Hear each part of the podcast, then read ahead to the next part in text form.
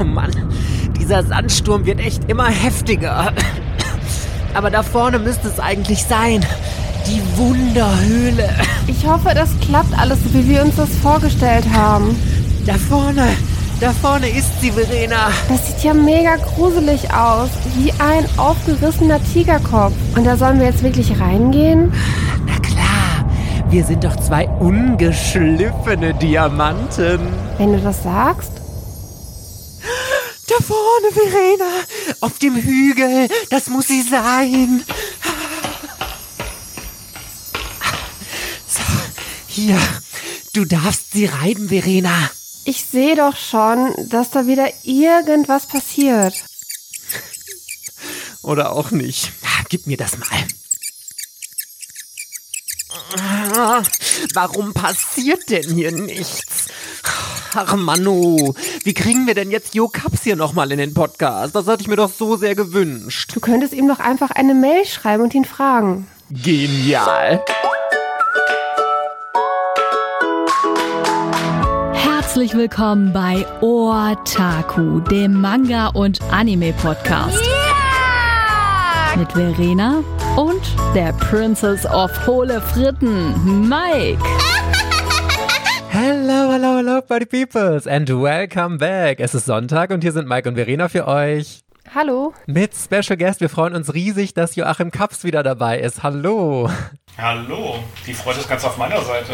Ja, knapp ein Jahr nachdem du das letzte Mal bei uns zu Gast bist, haben wir gesagt, jetzt wird's auf jeden Fall nochmal dringend Zeit, denn gefühlt ist ja super viel in der Manga-Szene passiert, worüber wir reden wollen. Äh, als allererstes Thema, ich möchte mal so einen soften Einstieg hier wagen. Okay, ich befürchte das, das Schlimmste.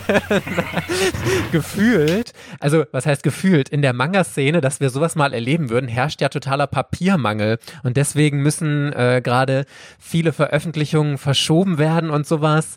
Habe ich noch nie erlebt. Wie ist das gerade aus Verlagssicht? Was bedeutet das für euch? Ist das jetzt so ein äh, kurzfristiges Problem, das bald behoben sein wird, oder müssen wir jetzt länger äh, mit Problemen rechnen? Ich gehe im Moment tatsächlich davon aus, dass das gar nicht so ganz kurzfristig sein wird. Also wenn man sich anschaut, was eigentlich passiert ist und wie es dazu kommen konnte, dann hat es relativ wenig jetzt damit zu tun, dass gerade Manga boom, also die Manga alleine hätten niemals es geschafft, natürlich irgendwie die Papiervorräte auf der Welt irgendwie verknappen zu lassen. Was passiert ist während Corona, ist, dass einige große Papieranbieter, da zunächst die Nachfrage der Verlage ja relativ zurückgegangen war, für zwei, drei Monate ihre Maschinenparks umgestellt haben und in den Parks, wo vorher Papier für Bücher produziert wurde, unter anderem Papier für Verpackungen produziert wurde. Weil während die Buchverlage ein bisschen runtergingen in der Nachfrage, war Amazon am Boom und brauchte noch mehr Kästen und noch mehr Kisten und noch mehr Kisten. Und zudem ist Amazon natürlich in der Lage, genau wie andere andere große Online-Anbieter, ich will es jetzt nicht nur an Amazon festmachen, nochmal ganz andere Preise zu zahlen, wenn das eng wird. Also das heißt, was hinter den Kulissen passiert ist und was sich gerade auswirkt, ist, dass Maschinenpacks umgestellt wurden. Das ist im Moment, glaube ich, nicht für alle Papierlieferanten extrem attraktiv ist, äh, das schnell zurückzustellen, weil sie da einfach gerade gutes Geld mit Kartons verdienen. Und die Druckereien wiederum dabei sind, dahinter zu kommen, wie sie sich jetzt auf diese neue Situation einstellen können. Das gleiche zieht sich durch für bestimmte Kartons, für bestimmte Folien, für vielerlei. Und ähm, ja, wir werden schauen müssen, wie das weitergeht. Also es ist im Moment tatsächlich in jeder Monatsproduktion ein, ein Kampf um Ressourcen. Also wir haben die Situation, dass wir manchmal Dinge nachgucken wollen und die Druckerei sagt, sorry, das kriegen wir Dezember nicht hin. Und ja, wir einfach schauen müssen, wie das weitergeht. Und dabei fröhlich bleiben möglichst. Das ist viel mehr Arbeit, Dinge zu koordinieren. Also sowas kannte ich tatsächlich, ich bin ja noch ein bisschen länger in der Branche unterwegs als du, sowas kannte ich tatsächlich in den ganzen Jahren noch nicht, dass man drucken wollte und eine Druckerei sagte, ja, geht nicht. Ähm, oder es gehen nur Teile dessen, was man produzieren will. Und ja, wir bleiben gespannt und fröhlich und hoffen, dass sich das irgendwann wieder lichtet. Aber so schnell lichten wird es sich meiner Meinung nach nicht. Ich bin ja ein ganz großer Fan davon, aus ähm, Problemen Chancen zu machen. Und ich weiß, das Thema kann man eigentlich schon gar nicht mehr hören, aber E-Mangas Merkt ihr da jetzt einen Anstieg dadurch oder sagt ihr, nee, okay, die Leute warten jetzt einfach darauf, dass die gedruckten Versionen dann wieder verfügbar sind?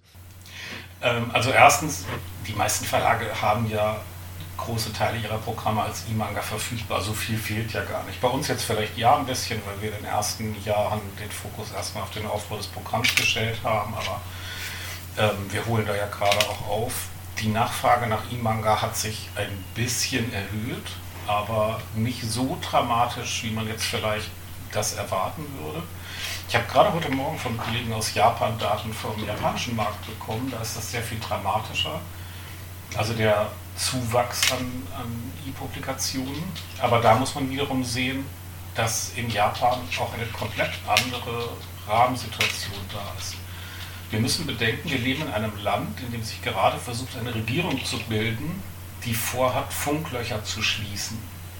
Das haben viele Länder, die technisch weit weniger entwickelt sind als Deutschland, längst hinter sich gebracht.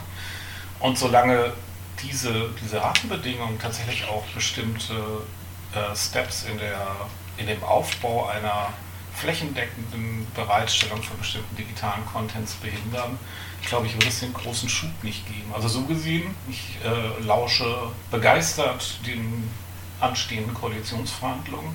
Da gibt es Leute, die gerade sagen, in anderthalb Jahren haben wir alle Löcher weg, vorausgesetzt, wir haben genug Geld dafür. Dann sagen die anderen wieder, aber Steuern werden nicht erhöht. Daran hat es ja die letzten 20 Jahre auch gelegen. Lassen wir uns überraschen. Ich glaube nicht, dass es am fehlenden Angebot tatsächlich liegt. Also wie gesagt, dass die Angebote, die da sind, haben nicht so den krassen Boom. Ähm, ich glaube nach wie vor, ich weiß gar nicht, ob wir das letzte Mal darüber gesprochen haben, ich rede gern darüber, dass die, die Form, die im Moment äh, die dominante ist, im deutschen Markt eigentlich die falsche ist. Ich glaube nicht, dass das klassische E-Book die Lösung äh, von digitalen Publizieren sind. In Japan sind es halt vor allem die ganzen Apps, die es gibt, auf denen du in ganz viel reinlesen kannst, mit einer relativ geringen Preisschwelle etc. etc. Und das setzt alles ganz andere Investitionen nochmal voraus, ähm, als einfach aus einem gedruckten Buch mal schnell ein E-Book zu machen. Das ist relativ schnell getan. Eine Infrastruktur für digitales Publizieren zu bauen, die wirklich diesem eigentlichen Gedanken gerecht wird, ist sehr viel weniger einfach getan. Absolut. Also ist auch total mein Denken und ich finde auch genau das, was du sagst. Wenn in Deutschland man mehr in diese E-Manga-Szene gehen möchte, dann müsste man irgendwie auch eine Flatrate schaffen oder wie Shueisha mit der Manga Plus App, die ja wirklich äh, total super ist, dass man da einzelne Sachen holen kann und in alles reinlesen kann und so. Und das ist halt mit Kosten verbunden und also du weißt wahrscheinlich besser, wie groß die Manga-Szene in Deutschland ist, aber Gibt es, gäbe es das schon her oder müssten sich dafür alle Publisher zusammenschließen oder wie wäre das? Ich glaube, es ist in jedem Fall, wer immer diesen Weg äh, am Ende geht, das ist erstmal in ein Investment in Zukunft. Das war es aber bei anderen auch. Ich finde im Moment super spannend, weil es ein neuer Einfluss in den Markt ist. Die ganze Geschichte, die jetzt durch die Webtoons-Diskussionen, in ganz Europa aufgekommen sind, weil alle plötzlich verwirrt da stehen und sagen, na nu, warum wollen die Leute denn plötzlich Webtoons lesen? Ähm, und zwar dann auch am Ende in Buchform. Und es liegt natürlich daran, dass die Apps der Koreaner über die englische Funktion, die die mittlerweile da reingebaut haben, längst auf den Schulhöfen etc. zum Alltag vieler in ihrem Lesekonsum geworden sind. Und als wir dann mit Solo-Leveling kamen, eigentlich die Leute eigentlich schon darauf gewartet haben, wann sie endlich mal was dazu kaufen können. Ähm, das zu entwickeln, wie gesagt, war aber auch für die Koreaner schon eine Phase ganz langen Investments. Man muss bedenken, dass in Korea bereits vor zehn Jahren oder so ähm, die Firmen sich vorbereitet haben auf das, was jetzt passiert. Also das heißt, die Schwierigkeit an solchen Prozess, jetzt ist das große Ernten angesagt. Man wird in jedem Fall, ob einer alleine, ob alle zusammen, wie auch immer, man wird in jedem Fall ein Geschäftsmodell brauchen, wo man die Luft hat, drei, vier Jahre durchzuhalten, sowas aufzubauen und eine bestimmte kritische Masse aufzubauen, bevor das zu einem rentablen Geschäftsmodell wird. Vorher ist es vielleicht, wenn man es gut macht, ein extrem gutes Marketing-Tool für die, die dann was Tolles irgendwie zu bieten haben. Ähm, aber es wird, wie gesagt, eine gewisse Länge brauchen. Es gab ja Publisher wie Tokyopop, die es versucht haben, also über die amerikanische Schwester, diese App, die soweit ich das mitbekommen habe, wie ein Stein untergegangen ist und gerade sich auch nicht mehr wirklich zu entwickeln scheinen. Es ist nicht damit getan zu sagen, ich habe das technische Tool, sondern ich muss das Ganze am Ende eben auch mit Leben füllen. Okay, ähm, ich würde gerne die nächste Frage stellen. Und zwar seid ihr jetzt im Prinzip wieder Vorreiter. Und vor 20 Jahren oder vor 15 Jahren warst du schon mal Vorreiter, als es darum ging, die ersten Manga aus dem Japanischen ins Deutsche zu übersetzen. Und jetzt ist ja das Gleiche, wiederholt sich. Äh, Manwa aus dem Koreanischen ins Deutsche übersetzen. Das auch in relativ hoher Stückzahl. Den Solo-Leveling-Roman, da kommt einiges, glaube ich, an Übersetzungsleistungen hinzu. Und äh, mich interessiert einmal, wie sich ähm, dieser Prozess halt entwickelt, dass man erstmal einen Pool von Übersetzern aufbaut, damals für Manga von Japanisch ins Deutsche, wie sich das jetzt äh, für einen Koreanischen halt wiederholt, welche Anforderungen an die Übersetzer ähm, gesetzt werden, ob die, weiß ich nicht, wie schwierig ist das für jemanden, der das halt einfach nur laut Uni gelernt hat aber auch dann den Kniff, den man halt für das bestimmte Setting, was weiß ich, Isekai, Adventure, Wiedergeburt äh, in einer Fantasy-Welt als äh, Prinzessin, die das zweite Mal halt ihr Leben lebt, in, wo sie halt nicht getötet wird oder sowas. Welche Anforderungen hat, habt ihr an diese Übersetzer? Wie läuft das ab? Wie hat sich das damals äh, entwickelt, als es das erste Mal mit Dragon Ball und so gestartet ist? Weil ich glaube, die ersten Manga, die wurden, also Sailor Moon wird, glaube ich, aus dem Englischen übersetzt. Das ursprüngliche Sailor Moon und ähm, so alte Sachen wie Neon Genesis Evangelion, die wurden, glaube ich, alle schon aus dem Japanischen übersetzt, ne? Und jetzt äh, Solo Leveling auch. Solo Leveling jetzt auch aus dem Koreanischen, halt ganz neu, dass ihr da direkt nicht mit irgendwelchen Kompromissen ähm, gearbeitet habt. Ich halte die Kompromisse auch für eine große Falle. Das ist jetzt gerade diese Woche, weil es am Wochenende zwei, drei Diskussionen im Web gab, irgendwie über das Thema Übersetzung, vielleicht ein ganz, ganz aktuelles Thema. Ähm, es hat sich aber sehr verändert tatsächlich. Also wenn ich zurückgehe ganz an den Anfang, an die Zeit, als wir mit Jürgen Seebeck und Junko Iwamoto zum Beispiel Dragon Ball gemacht haben, das war die Zeit, als ich eingestiegen bin. Da gab es vorher schon zwei, drei andere äh, Manga-Versuche bei Kase, aber das war dann so der Beginn dieses, dieser Taschenbuchzeit. Damals war es wirklich unglaublich schwierig und ehrlich gesagt haben am Anfang die beiden, glaube ich, jede zweite Serie bei Kasen übersetzt, weil sie einfach extrem gut connected waren.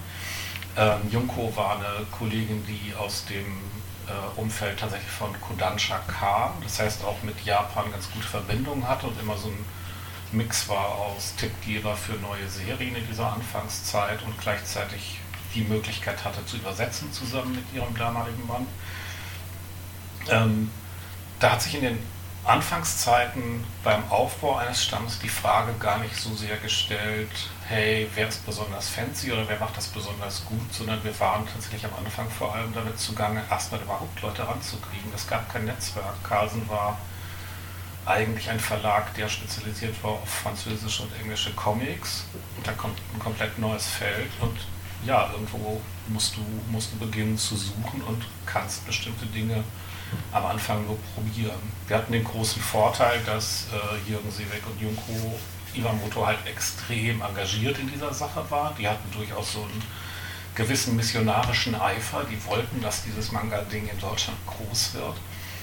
Ähm, und haben, wie gesagt, also dadurch sehr, sehr engagiert sich eingebracht, haben uns dann auch, wenn ich das richtig erinnere, die Verbindung zu zwei, drei anderen Personen hergestellt, weil die in der ganzen japanischen Community anders verliebt waren als wir. Also wie gesagt, es gab da bei Karl nichts.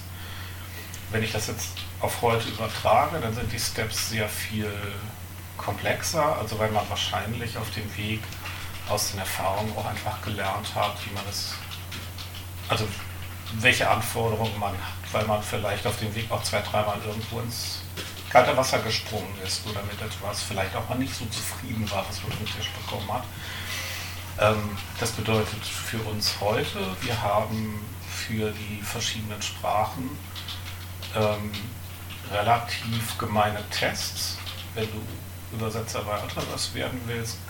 Also was mit gemein gemeint ist, ist, wir haben im Team zum Glück ja einige Leute, die äh, Japanisch sprechen. Das hatten wir damals bei Karten eben auch nicht. Und wir haben äh, Manga-Sequenzen rausgesucht, wo ganz zielsicher auch Fallen eingebaut sind. also die gerade durch Dinge aus der Alltagssprache kommen, wo man relativ leicht äh, die Bedeutung einer bestimmten Phrase missinterpretieren kann. Also wenn du es rein wörtlich übersetzen würdest, Stichwort äh, Übersetzungsprogramme, die es im Game- und Anime-Bereich ja sehr viel gibt, läufst du da direkt ins offene Messer. Und das ist aber auch ganz bewusst so gehalten, nicht um den Übersetzern das Leben schwer zu machen, sondern weil wir wirklich ja dahinter kommen wollen, erkennen die hinterher im Umgang mit den Texten diese Geschichten. Das ist erstmal so die erste Hürde, wo es wirklich darum geht, die sprachlichen Skills herauszufinden. Und dann ist es wirklich in der Regel so, dass die gute sprachliche Übersetzung noch lange nicht heißt, dass jeder mit jedem Stoff umgehen kann. Es ist wirklich ein Riesenunterschied in der Tonalität, ob du den neuen Titel von Mayo Sakai übersetzt, wo Menschen in der Regel sehr fröhlich unterwegs sind und viel, ähm, wie soll ich sagen, so Teenie-Jubel äh, vorherrscht oder ob du Ado auf den Tisch bekommst, wo du einfach einen ganz anderen Sprachduktus brauchst. Das heißt, während wir mit Übersetzern anfangen zu arbeiten oder dann die ersten Schritte gehen, finden wir ja relativ schnell gemeinsam raus. Also zum einen fragen wir natürlich, gibt es innerliche Präferenzen. Wir finden dann aber auch relativ schnell heraus, wenn bestimmte Kombinationen aus unserer Sicht nicht so glücklich sind. Und dann versuchen wir in der Regel das auch ein bisschen umzulenken. Also es gibt hier intern durchaus so, äh, so, so Vorstellungen davon, welcher Übersetzer oder welche Übersetzerin aus dem Pool eine Stärke in bestimmten inhaltlichen Bereichen hat. Dann hast du noch einen dritten Punkt angesprochen und der ist wirklich nochmal eine Challenge für sich. Das ist die Frage der ganzen Begrifflichkeiten und des Versuchs, Kontinuität in besonders komplexe Welten herzustellen. Das spielt gerade bei Isika eine ganz, ganz große Rolle. Ähm, da tun wir das, was ehrlich gesagt auch Filmcompanies seit Jahren tun. Es gibt äh, in unserem Netzwerk Bibles zu jeder Serie, wo im Prinzip das gesamte Wording, die Begrifflichkeiten, die Frage, wer mit wem auf welche Weise spricht, ähm, versucht wird festzuhalten. Das ist zum einen immer eine ganz gute Geschichte, dass Redakteur oder Redakteurin und Übersetzer, Übersetzerin dadurch für sich eine Referenz haben, auf die man durchaus auch mal zurückgehen kann, wenn zum Beispiel vier Monate es her ist, dass man den letzten Band auf dem Tisch hatte und dazwischen ganz viele andere Stoffe. Dann ist es ehrlich gesagt gar nicht immer so einfach, sich das im Alltag zu merken, wieder was wo bei wem, äh, bei welcher Serie war. Da helfen diese Bibles sehr und sie sollen auch helfen, äh, Dinge zu vermeiden, die ich bei anderen Verlagen ab und an sehe, dass Figuren mit komplett falschem Namen angesprochen werden. Aus welchen Gründen auch immer. Ich will das auch gar nicht beurteilen, wie solche Sachen zustande kommen. Ähm, ja, aber mit diesen Tools, glaube ich, kann man das ein bisschen ausschließen. Und das Ganze in Wiederholungsschleife passiert gerade bei Korea. Nur, dass wir da eben ganz am Anfang sind und das Wissen oder das aufgebaute Wissen im Umgang mit den japanischen Übersetzungen quasi jetzt nicht wieder alle Fehler wiederholen müssen. Ich sage ja immer, man darf Fehler machen, man sollte halt nicht immer dieselben machen, sondern sich mal ein paar neue ausdenken und ähm, so gesehen wahrscheinlich weniger fallen, als, als es damals waren, weil in den Hirnrinden meines alten Gehirns äh, bestimmte Dinge, wo schon mal was schiefgelaufen sind, einfach aufkommen. Okay, werden die Übersetzungen auch dann an Animes äh, angepasst? Also dass diese dass dieses Glossar, dass das zum Anime passt oder dass das vielleicht, wenn das englische Franchise schon so groß ist, dass die Fans hierzulande die englischen Begriffe dazu schon kennen, damit es da keine Widersprüche gibt, also dass ihr dann eine komplett eigene Interpretation dieser japanischen Begriffe halt habt? Darüber könnte Johannes jetzt wahrscheinlich am besten reden, der, als wir zum Beispiel das äh, Artbook zu Nil gemacht haben, tatsächlich das Spiel ohne Witz nach einer komplett von vorne bis hinten durchgespielt hat, weil es zwei, drei Dinge gab, die in den Klosars der Amerikaner und Japaner nicht auftauchten und er auf Teufel komm raus wissen wollte, wie das Wording im deutschen Game ist. Der ist da sehr, sehr hardcore unterwegs. Also ja, da gibt es einen Abgleich, da gibt es auch bei Anime-Firmen mittlerweile mit den meisten Partnern einen relativ engen Austausch. Also dass wir, die haben auch ihre Bibles und dass wir, je nachdem wer als erster an den Start geht, Material austauschen. Das lässt sich bei Anime nicht immer eins zu eins perfekt umsetzen, weil da noch natürlich diese Frage von Timing und Zeit und Lippenbewegungen etc. dazukommt, die jetzt nicht jeden Wortlaut eins zu eins abbilden lassen, so wie man das vielleicht gerne hätte. Aber ich glaube, die Branche ist insgesamt da schon besser geworden in dem Versuch, Leser nicht zu frustrieren. Und ähm, aus einem früheren Gespräch weißt du ja, dass ich in dieser Fix und Foxy-Zeit aufgewachsen bin und deswegen liegt mir daran auch immer sehr viel, weil nichts fand ich frustrierender, als bei Carlsen zu sein und dann kam die Pro7 Schlumpf-Serie und jeder fucking Schlumpf hatte einen anderen Namen. Und wenn man damit aufgewachsen ist und aus den Fix und Foxy-Heftchen seinen Namen drin hat und auf einmal kommt so eine Serie und jeder heißt anders, das ist so ziemlich das Zerstörendste für eine Welt, was man sich vorstellen kann. Insofern versuchen wir das zu umgehen. Okay, dann noch mal eine Frage zu diesem ganzen Übersetzerthema. Der Manga-Markt ist jetzt sehr stark gewachsen. Also wir sind, glaube ich, mittlerweile bei 120 Neuheiten im Monat. Teilweise kommen äh, Novel, Light Novel mit dazu, die alle übersetzt werden müssen. Ist es da mittlerweile schwierig, noch Übersetzer zu finden, die Zeit dafür haben? Oder ist durch den, mit dem Marktwachstum parallel, sind genug äh, nachgekommen, die wirklich auch äh, Aufträge suchen? Also wir haben keine Probleme. Ich glaube, das Spannende an der Entwicklung von Manga ähm, in den westlichen Märkten war, weil das ein, ein relativ organischer Prozess war, der nicht künstlich hervorgerufen wurde, sondern wir sind ja quasi mit der Community gewachsen. Die Verlage, die Programme, auch die, die Vielfalt vielleicht der Programme, die heute sicher nochmal eine ganz andere ist als früher. Und da das Ganze jetzt ungefähr seit 25 Jahren im Laufen ist und da es seinerzeit so war, dass Manga halt zum Beispiel einen Boom an Japanologen hervorgerufen hat. Also es gibt wirklich Zahlen darüber, dass deutlich mehr Menschen Japanologie studieren, seit es Manga gibt, oder seit Manga im Westen angekommen sind. Waren immer wieder welche unter diesen Menschen, die sich für japanische Sprache und Kultur interessiert haben, die das unter anderem deswegen getan haben, weil sie Manga toll fanden und wirklich dadurch auf Land, Sprache, Kultur gekommen sind. Und die sind ja jetzt nun 25 Jahre später alle noch irgendwo da draußen ähm, und sind durchaus zu gewinnen für solche Projekte. Also wir haben sehr regelmäßig Bewerbungen. Wir können auch immer noch aussortieren zwischen, wir glauben, das passt nicht so zu uns und das ist eine gute, eine gute Übersetzung. Also ich kann nicht behaupten, dass wir da gerade ein Ressourcenproblem. Gut, ich habe noch mal eine Frage zum Isekai-Genre. Das hatten wir eben schon so ein bisschen angesprochen. Das ist ja so eines eurer Prestige-Genre, sag ich mal, bei Ultraverse, wo ihr sehr, sehr viele Titel habt, die ich auch immer sehr spannende Namen finde. Ich, das ist übrigens auch so ein Trend, den ich beobachte. Äh, früher hieß ein Manga einfach Naruto Heute heißt es meine Wiedergeburt als Schleim in einer anderen Welt und so. Ähm, aber Isekai ist ja eigentlich kein neues Genre. Es gab es ja von Anfang an. Theoretisch ist ja auch Inuyasha äh, ja, vielleicht keine Wiedergeburt, aber so eine Art Isekai. Warum glaubst du, ist Isekai gerade trotzdem so ein Hype? Also ich glaube eigentlich, dass wir gar keinen, also jetzt zumindest in unseren Märkten gar nicht so den Isekai-Hype haben. Ich glaube auch gar nicht, dass wir jemals den Plan hatten, als das wahrgenommen zu werden, was du gerade beschrieben hast, als der Isekai Verlag. Äh, ich weiß noch, als wir den, den Schleim gemacht haben, als ersten, der dann aber halt sehr prägend war für die Geschichte unseres Verlags, weil es halt einfach unsere, einer unserer ersten Hits war. Und weil wir gesehen haben, okay, den Leuten gefällt das und dann probierst du halt was, was ähnlich ist. Das machen wir in anderen Programmsegmenten übrigens genauso. Dann hat das halt nicht immer ein Schlagwort. Ähm, es gibt aber generell einen Trend, sagen wir mal allgemein zu Fantasy. Und ob die Leute nun am Anfang der Serie die ersten vier Seiten in diese Welt reinfallen oder schon immer da sind, ich persönlich bin der Meinung, das hat in vielen Stoffen gar nicht so den riesen Impact.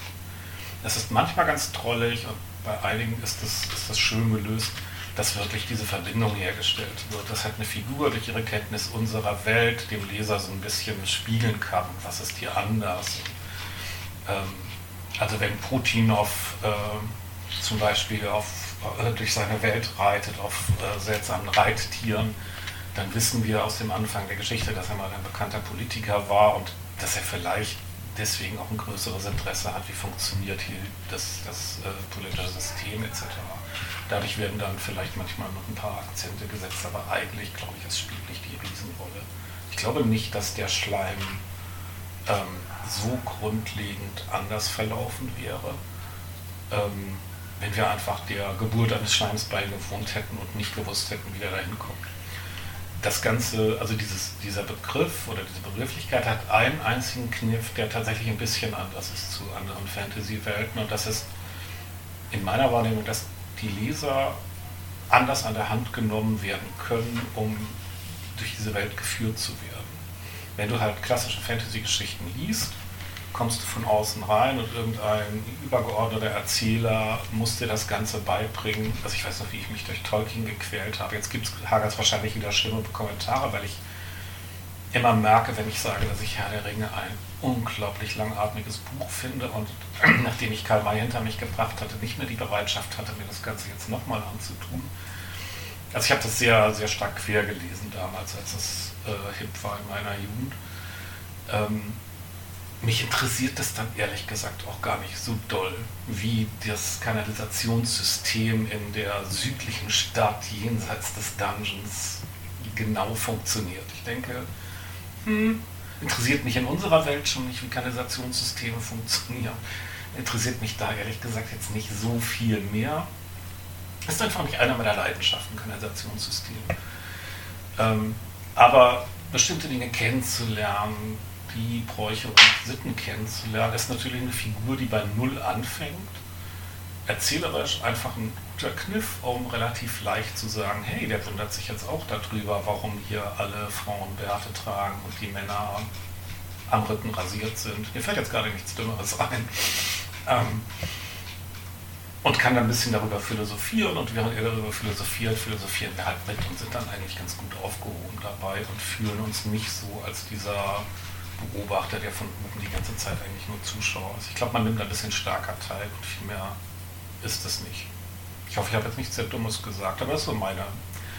Ähm, dann wiederum die Frage, warum Fantasy generell dominiert. Und das gilt ja zum Beispiel bei uns äh, auch über die klassischen Isekai hinaus. Also wenn ich denke, im, im Shoujo-Programm, wo es mich sehr freut, wo wir dann irgendwann gesagt haben, hey, wir schlagen jetzt eine Brücke zwischen dem, was im Shonen-Programm passiert ist und dem, was bei äh, Shoujo äh, an Optionen sich uns bietet, was sehr gut funktioniert hat. Die Legende von Asfareo war der erste große Shoujo-Hit, den wir hatten. Und der ist nun kein Isekai, er ist aber halt trotzdem ein Fantasy-Titel. Also das heißt, die Sehnsucht nach Fantasy ist, glaube ich, da. Und wie ehrlich gesagt sehr oft in der Literaturgeschichte hat das eine ganze Menge mit dem Zustand der realen Welt zu tun. Meine Interpretation. Ähm, ich glaube, dass gerade viele junge Menschen guten Grund haben, beim Blick morgens in die Nachrichtenlage nicht permanent nur begeistert, auch ich lebe in der schönsten Welt, die ich mir vorstellen kann, äh, zu schreien. Und wenn dem so ist, also in solchen Phasen war es ehrlich gesagt immer so, dass fantastische Literatur einen anderen Stellenwert hatte als in anderen Phasen. Und insofern glaube ich, wir erleben nicht jetzt unbedingt es gibt ja diese alten Theorien, Husch, immer Fluchtfelden. Ich glaube, das ist nicht das Problem. Die Leute wissen ja, dass sie Fantasy lesen und sich damit ablenken. Und ich glaube, das ist auch legitim. Ähm, aber ich denke, das ist tatsächlich eher der Ursprung, warum das gerade boomt. Du hast ja jetzt wahrscheinlich in deiner Karriere schon richtig, richtig viele Manga äh, als Redakteur betreut. Und ich habe das Gefühl, uns als Lesern geht es auch teilweise so, dass viele Stoffe ja sich wiederholen, dass man das Gefühl hat, okay, Romance hat immer ein ähnliches Setting, im Fantasy-Bereich gibt es immer wieder ähnliche Settings. Hast du trotzdem das Gefühl, dass es immer mal wieder Stoffe gibt, bei denen du sagst, wow, also logischerweise kann man das Rad irgendwann nicht mehr neu, komplett neu erfinden und alle Geschichten basieren irgendwie auf Geschichten, die es schon gibt, aber dass du noch Stoffe hast, wo du sagst, boah, die begeistern mich richtig, das ist nochmal was ganz anderes als das, was ich bisher gelesen habe? Oder hast du wirklich oft das Gefühl und denkst, hm, es ist alles inzwischen sehr ähnlich geworden? Ich glaube nicht, dass es geworden ist, sondern ich glaube, dass es schon sehr lange vieles, was jetzt, wenn ich es betrachte, nach äh, Themen, die man, die man abhandeln kann, ehrlich gesagt die gesamte Geschichte der Literatur, des Films, letztlich immer fünf oder sechs Grundvarianten sind, die man auf verschiedene Art und Weise kombinieren kann und in verschiedene Settings setzen kann. Das insofern, was ich immer viel spannender finde, ist, ob sich noch Punkte finden lassen, wo einfach was auf eine neue Art erzählt wird, wo irgendein verrückter Twist drin ist, den ein anderer noch nicht gedreht hat. Und ich finde es ehrlich gesagt auch gar nicht so schlimm, ähm, dass, dass es nicht immer nur originell sein muss. Es gibt Dinge, die sind ausgesprochen originell, werden dabei aber gleichzeitig so artifiziell, dass ich zum Beispiel damit nichts anfangen kann. Also es gibt in dem, im Bereich Graphic Novel, wo ich mich ein bisschen entfremdet habe über die Jahre, muss ich gestehen, gibt es manchmal Ansätze, wo ich so davor stehe und sage, ja, äh, interessant, hätte mich vor 25 Jahren wahrscheinlich total gekickt, weil ich gedacht hätte, ich bin jetzt echt revolutionär, wenn ich das gut finde, weil die Leute haben alle so komische Gesichter und bewegen sich auch nicht wie andere sich bewegen und alles, was es da so gibt.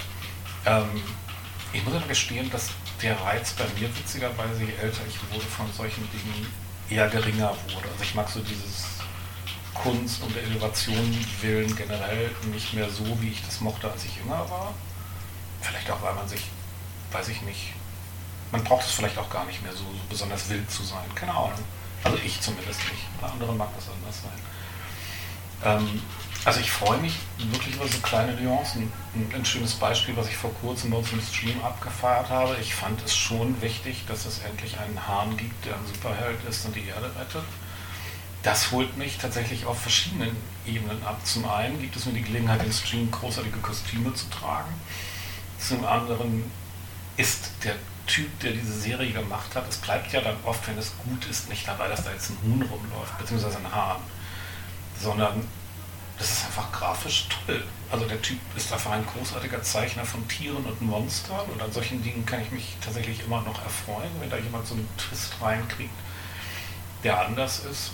Ähm, inhaltlich fand ich zum Beispiel, mag jetzt überraschend sein, dass ich das als Outstanding heranzitiere, aber Lieb mich noch bevor du stirbst, war für mich eine Serie, die mich sehr, sehr abgeholt hat, weil sie in Shoujo etwas gemacht hat, was in der Art und mit dieser Art Humor vorher zumindest niemand, den ich gelesen habe, gemacht hat. Also sich so ein bisschen sich zu trauen, ein, ein eigentlich relativ harmloses Genre mit so einem Hauch von Düsternis zu versehen, dann dieses Spiel aufzubauen zwischen Figuren, ähm, extrem witzige Dialoge, wie ich finde, immer noch und extrem absurde Szenen zum Teil. Ähm, ich laufe dann hier immer rum und zeige das anderen, wenn ich gerade von was sehr begeistert bin. Es gibt die eine Sequenz, äh, wo der, der Lehrer halt versucht, ihr zu zeigen, was er für ein geiler Schwimmer ist und dabei halt wie so ein lahmer Stein einfach nur absäuft im Hintergrund und sie das einfach so trocken kommentiert. Da kann ich mich nach 25 Jahren noch genauso drüber freuen an solchen Sachen wie ganz am Anfang. Und das sind so die Sachen, die ich für mich suche. Ansonsten bin ich ja der Meinung, Verlage sollten Dienstleister sein und gar nicht für sich, sondern eigentlich für andere arbeiten. Also bei Isekai habe ich momentan bei euch das Problem, dass ich die Titel nicht auseinanderhalten kann. Ich bin, ich habe den Schleim damals nicht angefangen zu sammeln und ich bin immer so komplett lost, wenn ich dann mal die Neuheiten sehe. Ist das jetzt ein Sequel zum Schleim oder ist das was komplett eigenes, weil die alle teilweise von den Namen äh, das äh, relativ für mich ähnlich sind, wenn ich halt keine Ahnung davon habe. Ähm, Im Romance-Bereich muss ich wirklich zustimmen, dieses, ähm, dass ihr da so sehr auf Fantasy geht. Also, dass man dann Prinz Freya hat, Nina, äh, Yuna, äh, die Hexe, als die wieder in einer anderen Welt wiedergeboren wurde und ich feiere das. Und wenn ich ähm, Neuheiten kaufe, ich habe immer alle Fantasy-Titel, glaube ich, in meinem Warenkorb drin. Und dann habe ich immer am Anfang gedacht, so weil bei, im Bereich Romance, wenn das so Schulsetting ist, und das ist ein bisschen ähnlich. Was weiß ich, äh, Mädchen zieht in die große Stadt, wohnt da halt in einem Wohnheim, hat dann drei tolle Typen als Nachbarn. Ich breche die Reihen ab. Ich kann die nicht auseinanderhalten. Wenn ich da zwei Reihen zu lese, die so ein bisschen Ähnlichkeit haben, und ich kann mich auch nicht mehr dran erinnern, nach zwei Monaten, was da letztens passiert ist, weil es gefühlt immer das Gleiche ist. Und diese Fantasy-Titel, die bleiben mir tatsächlich im Gedächtnis.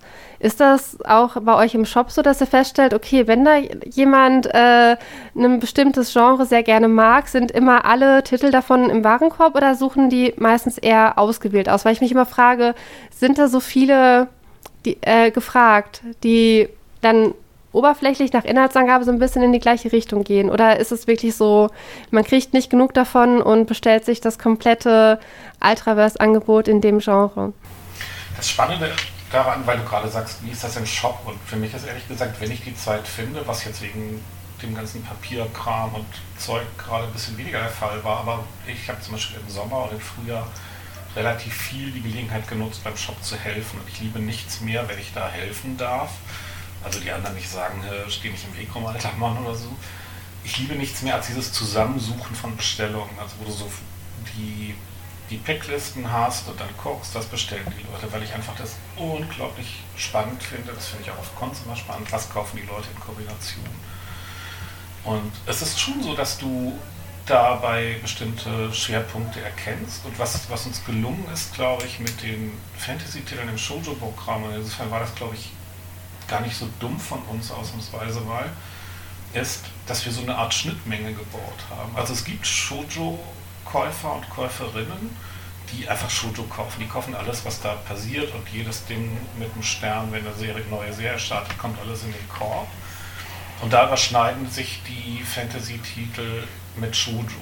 Es gibt aber tatsächlich mittlerweile auch die Leute, die im Gegensatz zu dir das Schleimuniversum noch verstehen und dem folgen und die dann einfach sagen, oh, guck mal, hier ist eine Variante, die mal ein bisschen anders ist als das und da wandern die genauso in den Korb. Also es ist wie so früher in der Mengenlehre, du hast halt Quadrate und gelbe Teile und in dem Fall sind die gelben Quadrate in der Mitte und gehen bei beiden ins Körbchen.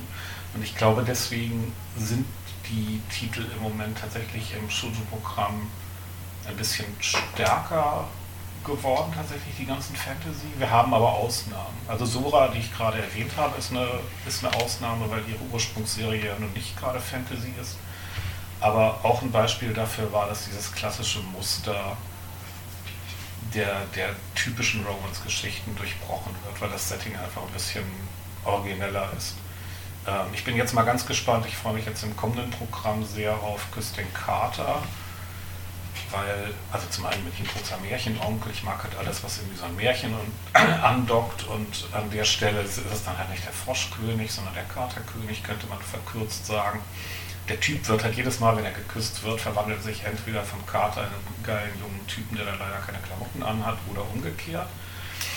Ähm, ist aber auch tatsächlich in der in der Ausgestaltung einfach ein bisschen frecher als ein durchschnittlicher Shoujo. Insofern bin ich da jetzt sehr gespannt, ob das gelingt, auch da Dinge weiter auszudehnen.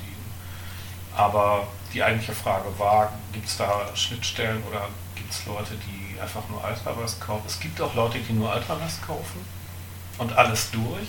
Und das sind ehrlich gesagt, darf ich ganz offen an der Stelle zugeben, die Bestellen, die mich am meisten verwundern, weil ich der Meinung bin, dass man schon sehr, sehr, sehr offenen Geistes sein muss, ähm, um alles von Killing Stalking bis Mayo Sakai in denselben Warenkorb zu packen. Also ich glaube, dass das geht.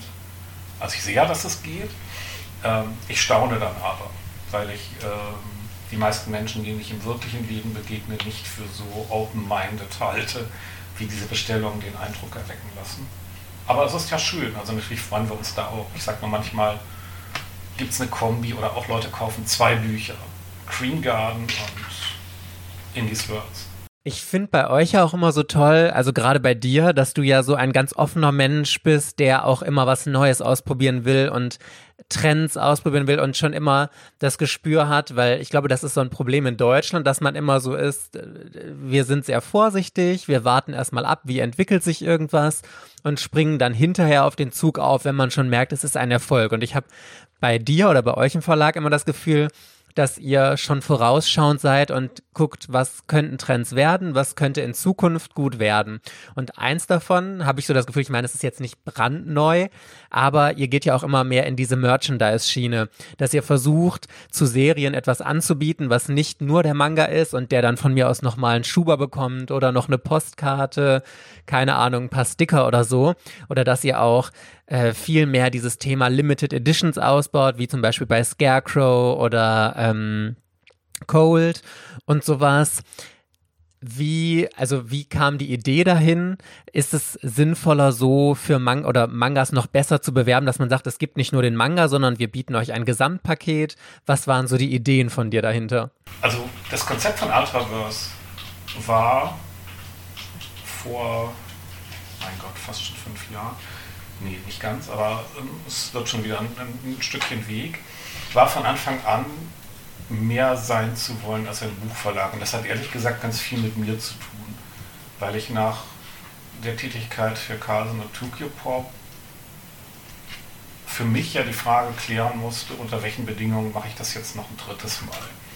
Also es war ja beides mal sehr von null bis zu einem bestimmten Punkt des Erfolges und dann raus.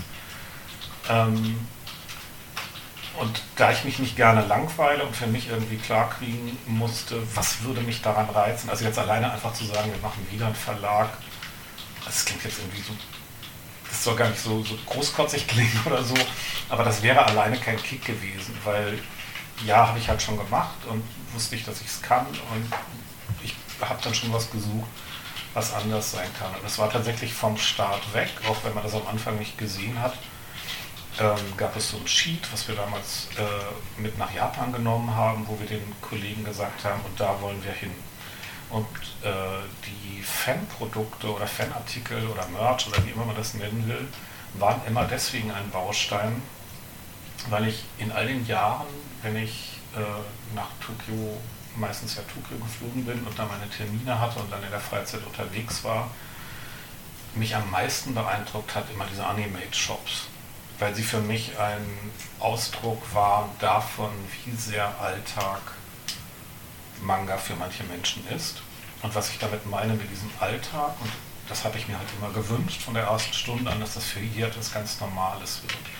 Und etwas, also was im Alltag dann aber auch präsent sein kann. Und ein Buch zu lesen oder einen Film zu gucken oder Musik zu hören, ähm, ist das eine zu versuchen, irgendwo in seinem Alltag noch wie, das, das ausdrücken zu können über Fanartikel. Ich glaube, darum geht es letztlich bei Merch. Ich habe eine Kapuzenjacke von Full Metal Alchemist, ich habe einen Aufsteller von Green Garden im Regal oder eine besonders schöne kleine Sonderedition von Cole oder Scarecrow. Ähm, ist eigentlich ja das, was genau dieses Plus war, was wir in unserem Markt nie hatten. Und insofern war das für uns damals die Definition, als wir mit dem Startteam zusammensaßen, wo ich gesagt habe, da möchte ich hin. Und es war dann immer klar, diesen Schritt können wir nicht als ersten machen, sondern wir müssen erstmal wieder eine gewisse Glaubwürdigkeit im Katalog aufbauen. Und es war immer definiert, Schritt 2, 3, 4 gehen dahin. Und äh, Merch ist halt ich weiß jetzt gar nicht mehr, Schritt 2 oder 3, aber war ein fester Bestandteil dieses Konzepts. Und nachdem wir den Katalog so weit stehen hatten, dachten wir dann halt 2000, Ende 2019 auf 2020 hin, jetzt ist es Zeit. Und wollten ja eigentlich mit Asferio beginnen und hatten das alles toll geplant und vorbereitet. Und dann kam Corona und die Messe mit der japanischen Oktober fiel ins Wasser. Und wir haben dann aber relativ schnell entschieden, dass wir den Weg trotzdem gehen wollen weitergehen wollen und hatten dann sicher den Vorteil, dass wir durch die eigenen Themen, die wir entwickelt haben, einfach relativ schnell, also relativ leicht rechtlich das umsetzen konnten und keinen keinen Partner in Japan oder Korea braucht, der zwingend zu allem Ja sagt. Das ist der eine Flügel. Dann bei den deutschen Projekten, warum es überhaupt Collectors Editions gibt, kann ich auch erklären. Es gehört ein bisschen dazu. Ähm, es war immer mein Ansinnen, dass Autoren bei Ultraverse besser behandelt werden, als ich das bei manchen anderen Verlagen sehe. Das hat äh, etwas damit zu tun, dass man das Risiko einer Produktion nicht komplett auf den Autor abwälzt, indem man sagt, hier hast du für ein halbes Jahr Arbeit tolle 2000 Euro Vorschuss und das andere mit dem Schicksal überlassen. Ähm, davon wollte ich weg. Das bedeutet, um diese höheren Vorschüsse zahlen zu müssen, angesichts des lokalen Marktes braucht es Ideen, wie man, wenn man die zahlt, dann habe ich zwei Möglichkeiten. Entweder ich sehe das Ganze als Zuschussprojekt oder ich glaube realistisch, dass ich das wieder einspielen kann. Und da kommen tatsächlich die Collectors Editions ein bisschen mit ins Spiel, weil sie für den Autoren am Ende eine realistische Chance bieten durch höhere Preise und höhere Royalties, die dabei entstehen, seine MG wieder einzuspielen und über die MG hinaus dann irgendwann auch Geld zu verdienen durch das Weiterverkaufen. Weil ansonsten ist es relativ schwer, wenn du sagst, äh, ich zahle dem Autor, ich sage jetzt mal irgendeinen Wert, irgendwas um eine fünfstellige Summe statt irgendwie 2000 Euro und du ausrechnest, wie so ein Tourenhonorar funktioniert und wie viele Copies du verkaufen müsstest, um das jemals wieder einzuspielen. Und wenn du es einspielst, kommst du ja dann erst drüber. Das ist tatsächlich mit Büchern für 6 oder 7 Euro eine richtig anständige Strecke. Das gilt ja nicht nur für Manga-Autoren, das gilt für Musiker, das gilt für äh, junge Literaten. Wenn sie Lyrik machen, umso mehr. Ähm, also diese, diese Barriere hast du ja überall dass ganz viele irgendwann aufstecken müssen, weil sie das finanziell einfach nicht schaffen, ähm, so eine Strecke zu überwinden. Und da war der Gedanke jetzt gerade im Falle der beiden Zahlbus relativ früh zu sagen, wir versuchen das über so eine Sonderedition und gucken einfach mal, wie weit wir da kommen. Und das Schöne war einfach dann, dass das ein so gigantischer Erfolg war und es, ich weiß nicht, nach einer Woche diese Boxen alle weg waren und uns das ermutigt hat, jetzt den Weg weiterzugehen und weiterzuspinnen. Und da entstehen gerade ähm, auch noch eine ganze Menge neuer Ideen zu neuen Projekten. Für uns als Verlag, ehrlich gesagt, ist das Schöne daran auch, du möchtest eigentlich immer ein bisschen deinen Alltag durchbrechen. Äh, also nicht, dass, dass wir es langweilig finden, Manga zu machen, aber dieser reine Prozess, etwas übersetzen, etwas bearbeiten, etwas lettern lassen, etc., das ist halt ein sehr, also ist eine Art von, von, von Routine durchaus drin, auch bei wechselnden Stoffen. Du hast nicht viel Varianzen drin. Mit den Dingen, die wir uns versuchen auszudenken, ähm, die man noch so machen könnte, wird ehrlich gesagt auch unser Tag viel lustiger. Ähm, deswegen gibt es mittlerweile Anne Petzke, die ein fester Teil unseres Teams geworden ist, ähm, die vorher für Freenet unter anderem diese Anna Blue Property entwickelt hat und da ganz viel an Merch für Mädels entwickelt hat und sehr, sehr fit ist, ähm, Produktionswege für komische Ideen dann aufzutun und Wege zu finden, wie man sowas machen kann.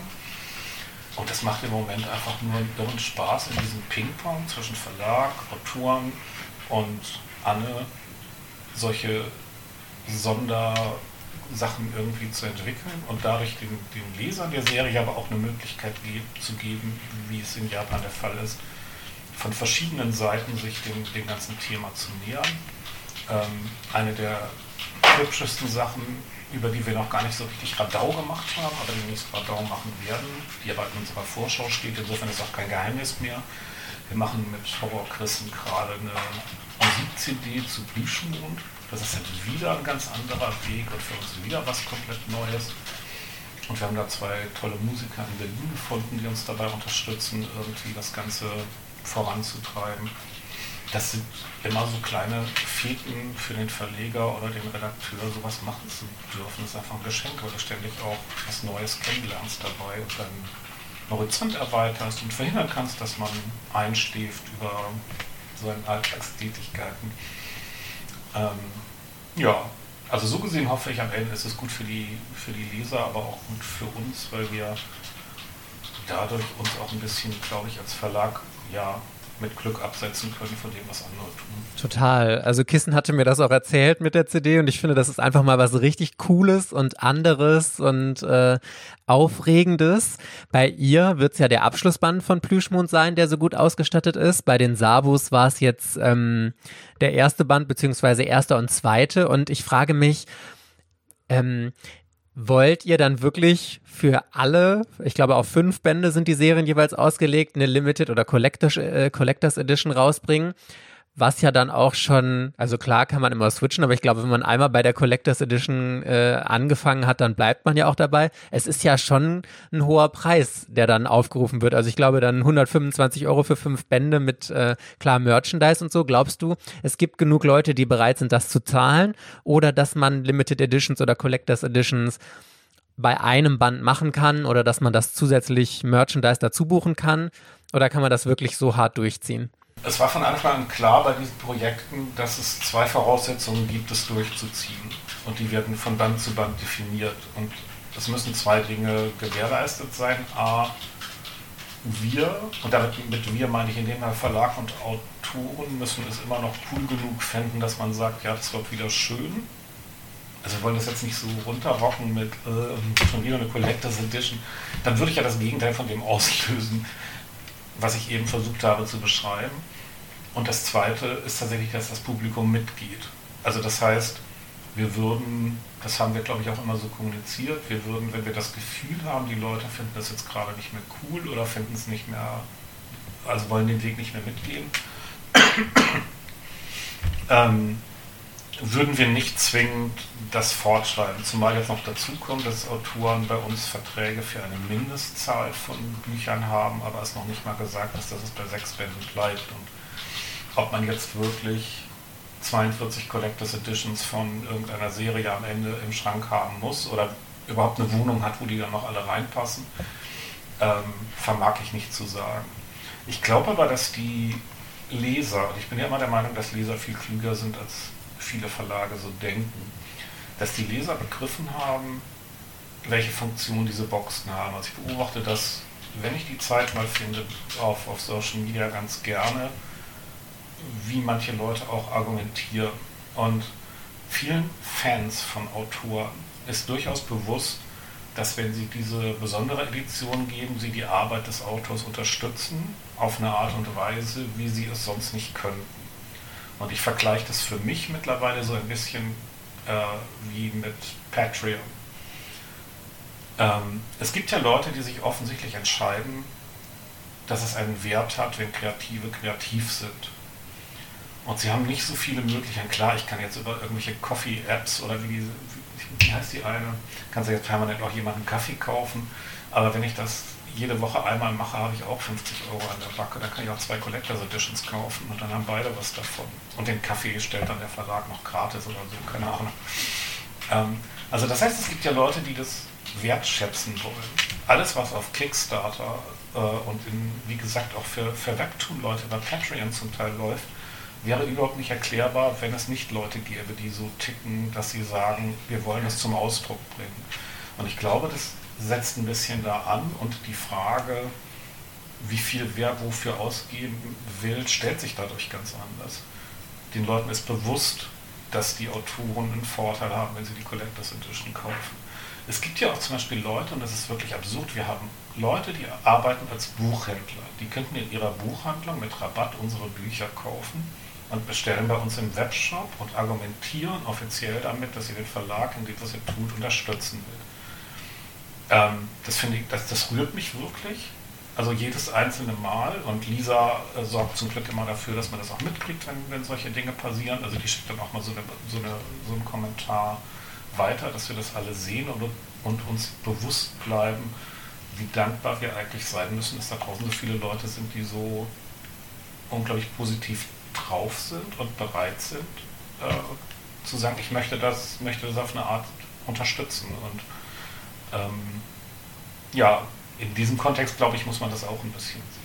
Und ehrlich gesagt, jeder von uns macht das vielleicht privat. Bei mir kommt jetzt immer das beliebte Beispiel der Metal Edition von Rammstein, die es zu den ersten, ich weiß nicht mehr wie vielen Exemplaren gab. Da hatte ich auch alle CDs und dann kommt so eine Metal-Box und da denkst du, ach, die sieht aber hübsch aus in meinem Regal und das gönne ich denen und dann kaufst du halt alle Platten nochmal, obwohl du sie schon hattest. Das mache ich jetzt auch nicht jede Woche, aber wenn es passt, würde ich das jederzeit machen und dann auch gar nicht so sehr darüber nachdenken, ob ich jetzt zweimal weniger essen gehen kann, weil ich mir das gekauft habe. Also ich glaube auch, da muss man sich wirklich äh, bewusst drüber sein, dass man euch durch äh, Manga-Käufe direkt unterstützen kann. Ihr habt äh, von der Struktur des Betriebes, seid ihr ja nicht nur ein kleiner, ein kleines äh, ein kleiner Zweig von einem großen Unternehmen und alle Gewinne gehen dann in den großen Topf und es wird jeden, jedes Jahr zugeteilt, wie es halt läuft. Und das ist dann teilweise ja ein bisschen ähm, deprimierend, wenn man sich mit dem ganzen Metier halt nicht auskennt. Ich hatte vor zwei, drei Wochen hatte ich Micha von Egmont halt gefragt, doch wenn wir ganz viele Manga bei euch kaufen, heißt das dann, ihr habt danach mehr Geld und könnt mehr Manga nachdrucken und könnt die schneller rausbringen. Und das war leider im Prinzip äh, nicht so, weil das ja ein großer Verlag, also ein großer Verlag ist und Egmont Manga ist halt nur was Kleines. Und bei euch ist das anders. Also wenn, wenn man bei euch Manga kauft und ihr macht Gewinne, könnt ihr die Gewinne reinvestieren in neue Lizenzen, in eine vernünftige Nachdruckliste und auch dieses mit diesem, mit den Collectors Edition, das war mir schon wieder gar nicht bewusst. Ich habe jetzt die letzten Mal immer gedacht, äh, ja, ich, ich, ich möchte jetzt 25 Euro für Ultra was ausgeben, aber dann nehme ich nicht die Collectors Edition, dann nehme ich lieber den normalen Band für 10 Euro und noch zwei weitere Manga. Dann kaufe ich mir noch zwei für 7, dann bin ich auch bei 24, 25 Euro, dann kann ich noch zwei, Reihe rein, zwei neue Reihen antesten. Das ist, ähm, das ist teilweise dieses, was du ansprichst mit Social Media, dass man, ähm, wenn man nicht aufpasst, geht man schnell so einen Sog mit äh, dass man zum Beispiel sich vorstellt, das muss so und so sein und dann ist es aber gar nicht so und so, weil man es nicht richtig kennt. Und dieses Übersetzungsthema, das ist mir halt echt, ich habe mich darüber aufgeregt die letzten Tage, dass äh, in welche Richtung das ähm, gedreht wird, dass man übersetzt, äh, dass man Übersetzer nicht wertschätzt, weil man sich dafür entscheidet, äh, jetzt zum Beispiel Tokyo Pop eine englische Übersetzung zu nehmen für die Light Novel. Und da habe ich mit äh, zwei Freunden, Freunde von mir. Die eine hat Japanisch studiert oder Japanologie und sie übersetzt Computerspiele. Und in den, da ist es komplett normal, ein Computerspiel wird erst ins Englische übersetzt und vom Englischen in alle Sprachen der Welt, die man halt braucht. Und wenn man das so nicht machen würde, dass man nicht vom Englischen ausgehen würde, würde es eine deutsche Übersetzung zum Spiel vielleicht gar nicht geben. Oder eine portugiesische Übersetzung. Das heißt, es ist bei uns im Manga-Bereich eigentlich Luxus, dass wir dieses Privileg haben, dass wir immer original aus dem Japanischen Übersetzung bekommen, weil es ja häufig, glaube ich, nicht anders geht, weil es gibt keine Mainstream-englische Übersetzung, weil der Markt ja in allen Ländern relativ nischig ist und wir haben auch häufig Titel, die in Engl in Eng auf Englisch noch gar nicht lizenziert sind. Und jetzt gibt es ausnahmsweise mal diese Gelegenheit, äh, ein fertiges Franchise aus dem Englischen zu übernehmen, anstatt es aus dem Japanischen übersetzen zu lassen. Ähm, ich, also wir können es auch rausschneiden, wenn du darauf nicht antworten möchtest. Meiner Meinung nach ist es in Ordnung, dass wenn man eine gute englische Übersetzung hat, auch die zu benutzen. Und dass es in anderen Bereichen, in denen übersetzt werden muss, tatsächlich normal ist. Und dass man es, glaube ich, mehr wertschätzen sollte, dass es bei uns sehr häufig nicht so ist, sondern dass wir halt aus dem japanischen äh, Original übersetzen, Übersetzungen bekommen was wahrscheinlich von der Qualität auch häufig besser ist. Aber das hängt wahrscheinlich vom Redakteur ab. Wenn Johannes äh, so viel Zeit investiert, extra Computerspiele durchspielt und vielleicht, was weiß ich, in anderen Bereichen sich nochmal den, den Anime anguckt, sich vielleicht die englische Übersetzung anguckt und weiß, okay, das ist schon etabliert, wir müssen die Übersetzung dahingehend abändern. Das ist ja dann auch nochmal eine Riesenarbeit für den Redakteur, äh, das Ganze perfe zu perfektionieren. Ne? Deswegen ich finde es okay und ich, ich finde es schrecklich, wenn halt im Social Media Bereich, auf YouTube, wenn dann halt ein, zwei, drei Leute, die meinen, sie haben Ahnung, aber sie haben ja gar nicht das Hintergrundwissen, ein paar Sachen vermuten, ein paar Sachen hineininterpretieren und sich dann eine Meinung bilden und die Meinung so propagieren. Und das führt halt dann dazu, dass einige Verlage besonders gut dastehen und andere besonders schlecht dastehen und ja, ich hasse diesen Trend tatsächlich. Also da bin ich jetzt, da waren jetzt viele Dinge gleichzeitig drin, in dem, was du gesagt hast. Ich bin erstmal, was die schnelle Aufgeregtheit über alles angeht, bin ich 100% bei dir. Ich glaube, dass wir, äh, und das hat ja nicht nur mit Manga zu tun, sondern dass wir generell in der Welt sehr daran leiden, dass wir permanent diese Konfrontationssituationen künstlich generiert werden bei Themen, über die man sich, bei denen man sich jetzt lange darüber streiten kann, ob sie es wert sind, so unglaublich hochzufahren. Ähm, wir haben es jetzt zum zweiten Mal innerhalb kurzer Zeit in der Manga-Anime-Industrie gehabt. Ich habe es am Wochenende auch alles gesehen. Ähm, es gab vor kurzem diesen, diesen unglaublichen Streit zwischen einer Plattform und den äh, Synchronsprechern, wo das irgendwie so eskaliert ist. Und ich glaube generell Eskalation tut dem Austausch über Themen nicht gut, weil beide Seiten eigentlich überhaupt nicht zuhören. Ähm, ich würde jetzt auch überhaupt nicht werten wollen, was andere Verlage machen oder weiß ich nicht, habe da keine Lust mehr zu, zu bewerten, wer was richtig oder falsch macht. Ich kann nur erklären, warum wir den Weg gehen, den wir gehen. Ähm, du hast bei der, bei der Übersetzung über Bande, also ich weiß, dass das im Game- und Anime-Bereich tatsächlich passiert, aber genau deswegen weiß ich auch, wo die Fallen sind. Und da ist halt die spannende Frage, wie man die umgeht. Ähm, es gibt einfach in Übersetzungen auch einfach mal Fehler. Und es gibt gerade, was Amerika angeht, muss man dazu sagen, das weiß ich nun wirklich noch aus meiner Druckwort-Zeit, ähm, wie soll ich sagen, Übersetzer, die sehr große Freiheiten sich beim Übersetzen gönnen. Und wenn du dann nicht überprüfen kannst, was davon wirklich im Original stand oder was nicht, dann hast du einfach irgendwann ein Problem, weil du quasi eine Kopie einer Kopie machst. Und deswegen machen wir es nicht. Ähm, zudem habe ich ja eben gesagt, wir glauben, es, es gibt genug Leute. Ich habe jetzt keine Ahnung, was tatsächlich die Hintergründe sind, warum andere Verlage andere Entscheidungen treffen. Da will ich jetzt auch, wie gesagt, das will ich eigentlich gar nicht kommentieren. Ähm, der letzte Punkt, den du angerissen hast, der ist mir allerdings tatsächlich ein wichtiger in der Abgrenzung von, von Ultraverse zu anderen das in der Tat, was du gesagt hast über die Erfahrung äh, in Konzernverlagen, was du im Gespräch mit Egmont herausgefunden hast, einer der vielen Gründe ist, warum es Ultraverse jetzt gibt. Ich meine, ich habe zweimal hintereinander in Konzernverlagen gearbeitet und habe gesehen, dass erfolgreich zu sein nicht unbedingt bedeutet, dass du den Erfolg deinem eigenen Segment angedeihen lassen kannst, bei den großen Maschinen, und das ist auch völlig legitim nebenbei, natürlich äh, die Starken immer die Schwachen tragen. Und da bin ich, was die Gesellschaft angeht, auch vorne dabei äh, zu sagen, das ist eigentlich ein guter Ansatz. Wenn du dein Programm machen willst, äh, ist es halt nicht immer ein guter Ansatz. Und dann denkt man, hey, aber wir wollen doch noch so viel größere Manga machen. Aber leider wandert jetzt die ganze Kohle nach Schweden, Amerika, wo auch immer hin. Ähm, weil irgendwo im Zeitungsgeschäft oder in anderen Märkten was nicht so gut läuft.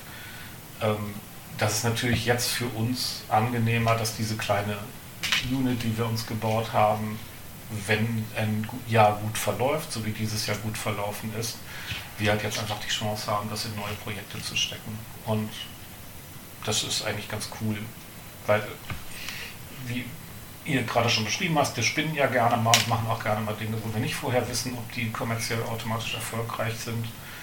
Und diese Experimente zu machen, fällt natürlich viel, viel leichter, wenn du aus einem starken finanziellen Jahr kommst und sagen kannst, okay, wenn das jetzt schief geht, war es immer noch cool, nur nicht erfolgreich und haut uns aber nicht gleich irgendwie die Beine weg.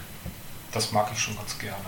Gut, ich würde gerne zum Abschluss noch einmal auf das Thema Community eingehen. Und zwar habe ich das Gefühl, es gibt ja super viele Manga-Leserinnen und Leser aktuell in Deutschland. Das ist ja total stark gewachsen, hatten wir schon drüber gesprochen. Aber nicht jeder ist natürlich Hardcore-Leser, wie Verena zum Beispiel ähm, oder, oder andere, sondern liest nur ab und zu mal so ein bisschen. Und jetzt versuchen aber natürlich auch Verlage, äh, Leserinnen und Leser so gut wie möglich mit reinzunehmen. Und ähm, ihr hattet ja zum Beispiel auch bei Scarecrow diese Cover-Abstimmung oder sowas oder das ist so eines meiner prägnantesten Beispiele unter jedem Egmont-Post ist ja immer, wann kommt der Nachdruck von Inuyasha? Wir wollen alle Inuyasha unbedingt haben und sowas. Ähm, wie geht ihr daran, dass ihr diese kleine, laute Minderheit hört, aber auch gleichzeitig seht, dass es noch eine große Masse an Leuten gibt, die einfach gerne Manga lesen zwischendurch mal und dass man auch deren Bedürfnisse berücksichtigt. Weißt du, was ich meine? Ich glaube ehrlich gesagt, dass das für alle Verlage, das ist eine extrem gute Frage, ähm, wobei das klingt so gönnerhaft, das weißt du selbst. Das ist eine extrem spannende Frage, weil ich glaube, dass es eine der ganz großen Herausforderungen für die nächsten zwei, drei Jahre für alle Verlage werden wird. Denn so gesehen, wenn du die Geschichte von Manga in westlichen Märkten siehst, wir kommen alle aus so einer Art Nische.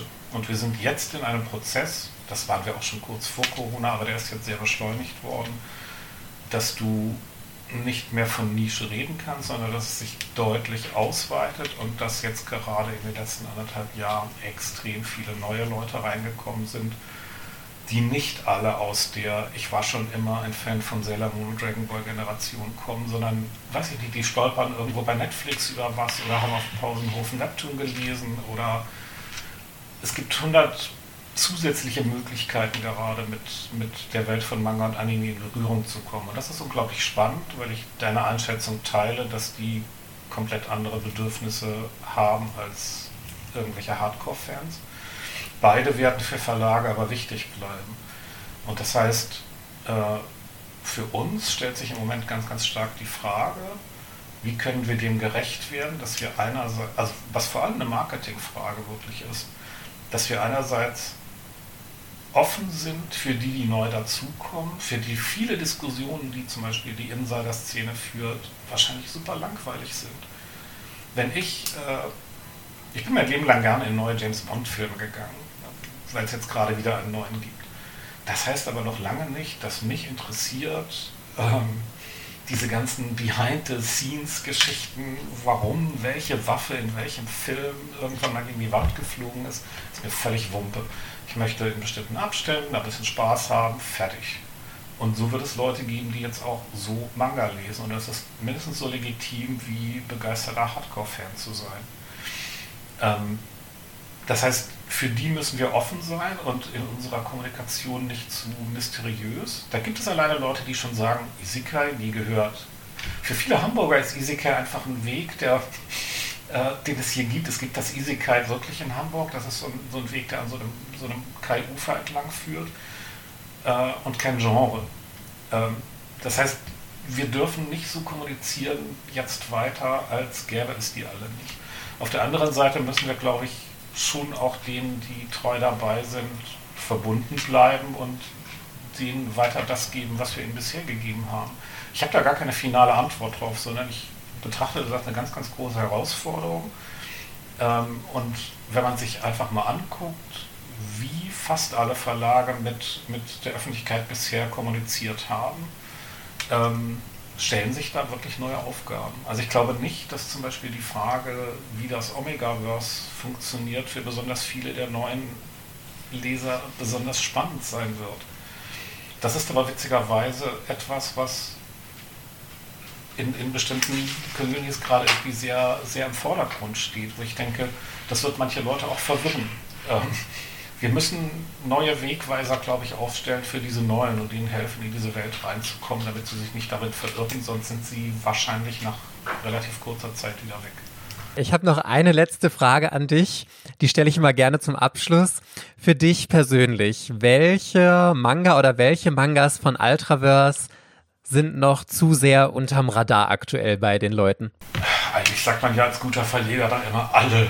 Ähm, ich persönlich hau jetzt mal zwei raus, die vielleicht ungewöhnlich sind. Das eine ist, äh, nur du darfst nicht fesseln, dass ich deswegen herausgreife, weil wenn es schon mal einen Mangaka gibt, der Fan von Egon Schiele ist und wo man in den Zeichnungen auf jeder dritten Seite sieht, das ist nämlich einer meiner äh, Lieblingskünstler äh, aus der klassischen Kunst, und man das überall sieht, dass es diese tiefe Verbindung gibt und auf jeder Seite spürt, dann würde ich mir wünschen, dass mehr Leute an so etwas teilnehmen. Das ist das eine. Ähm, das andere wäre, und da haben wir schon ein bisschen drüber gesprochen, weil ich mir da wünsche, dass wir jetzt mit unseren Aktivitäten zu äh, mit Musik und da soll es auch noch ein Video geben, was entsteht und und und. Also alles, was wir mit Daniela gerade machen, deren Geschichte es einfach verdient hat, also die ja nicht unerfolgreich ist, aber deren Geschichte es verdient hat, eigentlich in jeder Schule Unterrichtsstoff zu sein, weil ich glaube, dass jeder einfach ein Thema bearbeitet hat, auf eine sehr tolle und sehr persönliche Weise, was für unglaublich viele junge Leute wichtig sein könnte.